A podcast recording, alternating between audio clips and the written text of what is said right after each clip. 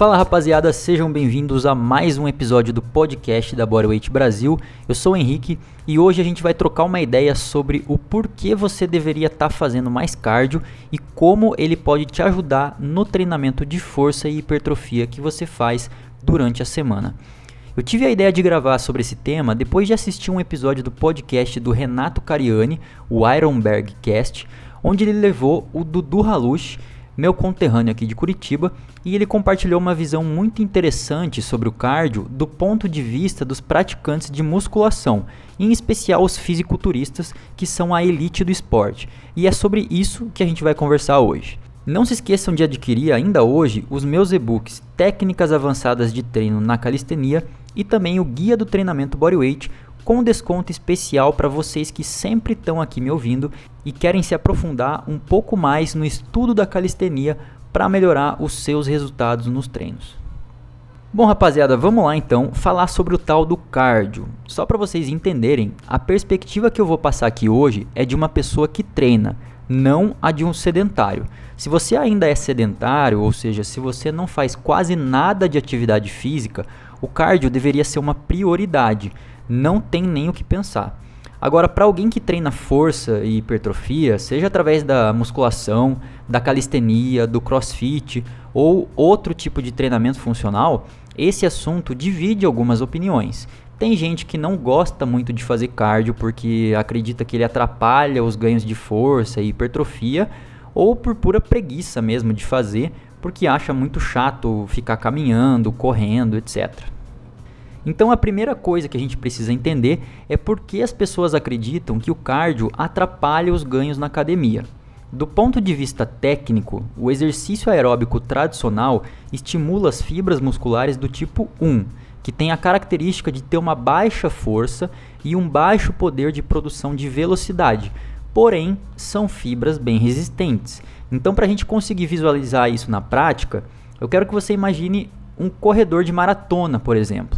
Esse cara tem uma maior predominância de fibras do tipo 1, porque a musculatura dele precisa ser capaz de produzir trabalho, que no caso seria correr, durante um longo período sem parar, ou seja, que ela seja muito resistente sem a necessidade de produzir muita força em um único movimento explosivo. Por outro lado, um levantador de peso olímpico precisa justamente do contrário. Ele precisa que a sua musculatura produza a maior força possível na maior velocidade que ele conseguir para que ele jogue a maior carga possível para cima da cabeça através dos dois movimentos desse esporte, o snatch e o clean jerk. Então esse atleta ou o powerlifter ou o corredor de 100 metros treinam prioritariamente estimulando as fibras do tipo 2, que tem como característica a força elevada e a produção de potência e velocidade, porém com uma baixa resistência, ou seja, essas fibras não conseguem manter uma intensidade de trabalho muito alta por um tempo muito longo. Então o que a galera da academia acaba pensando é que o treinamento das duas coisas ao mesmo tempo, da musculação e do cardio, não seria benéfico para o principal objetivo da maioria das pessoas que frequentam a academia, que é a tão sonhada hipertrofia muscular. Só que assim, a parada não é tão simples quanto as pessoas acham. Assim como em outras áreas da vida, o fitness não é tudo preto ou tudo branco. Sempre tem uma zona cinzenta que a gente precisa levar em consideração. E no caso do cardio, seria os benefícios e os contras de se fazer cardio enquanto treina força e hipertrofia. Para dizer se ele de fato atrapalha ou não, vários fatores têm que ser levados em consideração, como por exemplo, o tipo do cardio, se é nadar, caminhar, remar, pedalar, correr, praticar alguma luta, etc. O tempo de descanso entre as sessões de força e cardio também conta muito, se elas são feitas no mesmo período ou em turnos diferentes, tipo a musculação em um dia diferente do cardio. A intensidade do cardio também vai fazer diferença aqui. O formato intervalado que é conhecido como HIIT, onde a gente faz um esforço maior durante um período de tempo menor, com alguns descansos entre as séries, tipo 20 segundos fazendo um exercício aeróbico de alta intensidade, seguido de 40 segundos de descanso. trabalham prioritariamente as fibras do tipo 2, que vão ser estimuladas em conjunto com o treino de hipertrofia. Já um aeróbico longo de baixa intensidade, tipo correr ou trotar, né, por mais de 90 minutos, por exemplo, prioriza as fibras do tipo 1, que pode atrapalhar as adaptações das fibras musculares diferentes estimuladas. A duração do cardio também importa. Quanto mais longo for o cardio, mais ele ocupa espaço das adaptações que poderiam estar indo para os ganhos de hipertrofia. Considerando tudo isso e depois de colocar os prós e os contras na balança, a minha conclusão é que os benefícios de fazer cardio ainda valem a pena, independente de tudo que a gente falou anteriormente sobre as fibras musculares e uma possível convergência dessas adaptações. Mas por que, que eu acredito nisso? Porque os benefícios do cardio são muitos, considerados até obrigatórios no meu ponto de vista. Vamos pensar junto. Quando a gente faz algum tipo de cardio frequente, nós automaticamente melhoramos a nossa saúde cardiovascular, além de aumentar a nossa capacidade aeróbica. E isso se torna ainda mais interessante quando a gente pensa no nosso treino de força, porque ter um cardio bom reflete diretamente na nossa capacidade de realizar trabalho de força. Quanto tempo a gente precisa descansar, quanto volume a gente consegue fazer. É muito normal você observar as pessoas na academia que não conseguem nem terminar o próprio treino porque se sentem cansadas entre uma série e outra.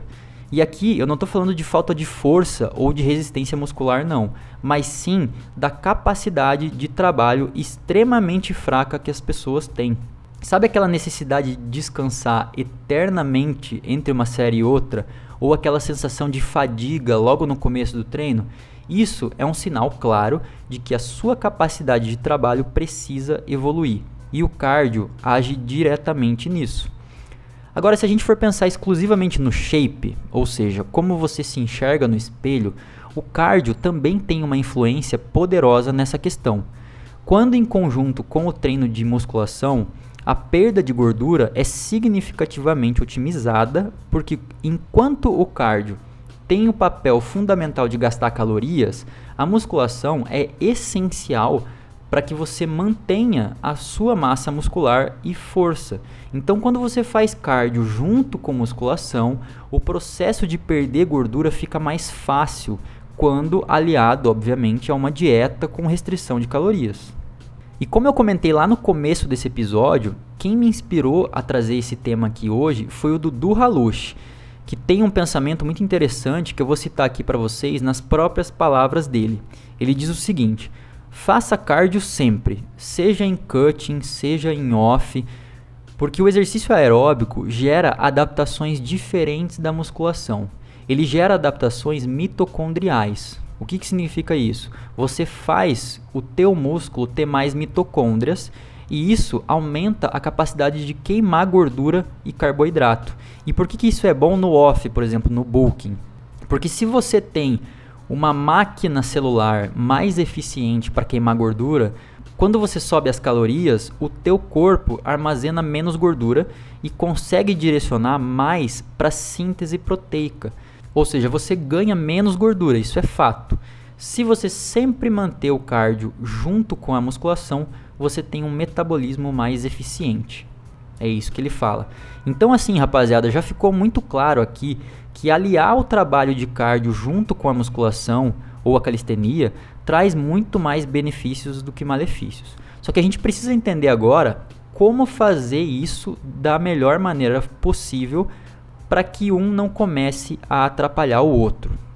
Então a primeira coisa que eu faço é ter uma ideia muito clara de quais são os meus objetivos para aquele momento. Se a minha prioridade número um for ganhar massa muscular, o meu treino de cardio tem que ser acessório ao meu treino de musculação. Isso significa que ele não pode atrapalhar os ganhos que eu estou tentando conquistar através do treino de hipertrofia. Então eu tenho que dar um jeito de combinar minha divisão de treino semanal de uma maneira que eu faça o cardio mas consiga treinar com qualidade nas minhas outras sessões de força. Eu vou dar um exemplo onde isso acontece sem problemas e outro exemplo de como que isso pode dar errado. Então, começando pela situação que dá certo, Vamos imaginar que eu divido meu treino em push-pull legs, ou seja, eu faço push em um dia, pull no outro e pernas no outro. E eu repito isso duas vezes na semana. Então são seis dias de treino. Uma maneira de incluir o cardio nessa história seria fazer uma caminhada longa todos os dias em um horário diferente do treino de força. Então, se eu treino de noite, eu poderia fazer essa caminhada assim que eu acordo, porque ela não vai influenciar negativamente no meu treino da noite. Outra maneira seria fazer, por exemplo, um HIIT de menos de 20 minutos no mesmo dia do treino de pernas, só que depois das séries principais de força. Então, digamos que eu já agachei ali as minhas quatro séries, já fiz o meu stiff por mais quatro séries, aí eu vou lá e faço mais um ou dois exercícios para acumular mais volume, tipo um agachamento búlgaro e uma flexão nórdica. Beleza, fechou a parte de força e hipertrofia. E aí sim eu vou para o meu HIT, que pode ser uma bike ou até mesmo uma corrida, que são atividades que também vão forçar muito a musculatura da minha perna. Então eu vou ter dois dias para recuperar isso antes de fazer de novo. Agora, pensando numa situação que essa combinação dá errado, vamos imaginar que você gosta muito de jogar futebol, por exemplo. Então você joga duas vezes por semana, no domingo e na quarta. Se você deixar para treinar pernas no dia posterior do futebol, que seria na segunda e na quinta, provavelmente você não vai conseguir fazer o mesmo volume de repetições com a mesma intensidade. Por quê? Porque a tua perna já foi estimulada no dia anterior no futebol. Então a gente tem que analisar aquelas quatro coisas que eu citei ali em cima quando a gente quer combinar o cardio com o treino de força e hipertrofia, que são o tipo do cardio, a intensidade dele, a frequência semanal e também a duração dessa sessão aeróbica.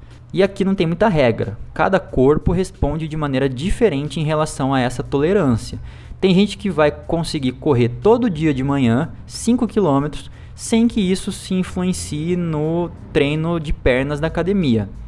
Agora, tem outras pessoas que, se pedalarem no dia anterior, se der uma, uma volta de bike, já não consegue treinar bem pernas no dia seguinte. Então, a autoavaliação é sempre bem-vinda, galera. Você acha que o teu corpo está recuperando bem? Se sim, continua. Se não, perceba se um dos dois estímulos não está sendo muito alto, ou o da força ou o do cardio. Então é isso, rapaziada. Espero ter ajudado vocês a clarear mais essa questão do cardio. Sempre lembrando que ele é muito importante, então sempre façam o cardio, né, o exercício aeróbico. Só encontrem maneiras de tornar ele eficiente na questão da combinação com o teu treino principal de musculação, de calistenia, de funcional que você faz aí na sua academia, na praça, no parque, em casa, enfim. Porque pensando desse jeito, com certeza os teus resultados vão vir de maneira mais otimizada. É isso então, rapaziada. Espero que tenham curtido o episódio e até o próximo. Valeu!